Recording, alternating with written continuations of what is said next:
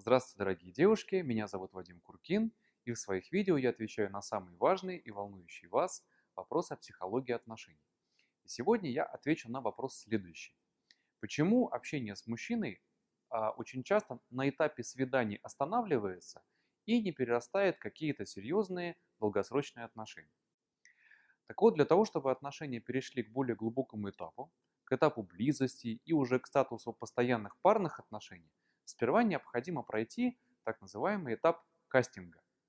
Кастинг – это вот такой этап, когда происходит свидание, общение, и каждый из партнеров внутренне решает для себя, хочу ли я продолжение этих отношений и перехода на более глубокие и близкие уровни или нет. И основная сложность заключается в том, что некоторым людям так и не удается пройти вот так называемый кастинг и построить отношения с партнером, который понравился. И так и заканчивается все либо на уровне общения, либо на уровне секса без обязательств. И сейчас расскажу я об основных причинах, почему для многих людей кастинг так и остается непройденным. Итак, а, первая причина – это проблема с самооценкой. Если у человека страдает самооценка, то на свиданиях он будет вести себя а, очень неуверенно, постоянно переживать за свой внешний вид, за то, что он говорит, как он говорит, какое впечатление производит. Из-за этого в общении будет присутствовать такая сильная скованность и напряжение.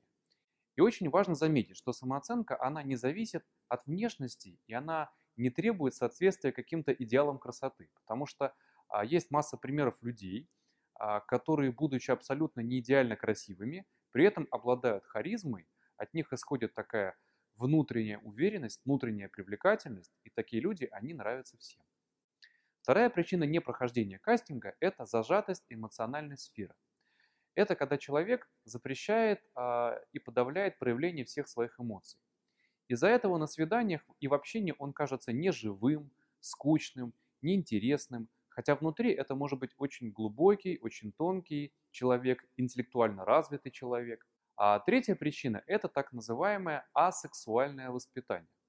Вот такое воспитание, оно часто бывает у детей, чьи родители жили вместе вот как соседи, не проявляя никакой нежности и любви по отношению друг к другу. Четвертая причина непрохождения кастинга – это внутренние негативные установки к противоположному полу. Ну, например, а, если у женщины есть установка о том, что мужчинам доверять нельзя, о том, что мужчины, они а, ненадежные, слабые, то кастинг с сильными и надежными мужчинами она не пройдет. И вот эти установки, они часто неосознаваемы нами, зато их очень хорошо чувствует наш партнер на уровне бессознательного.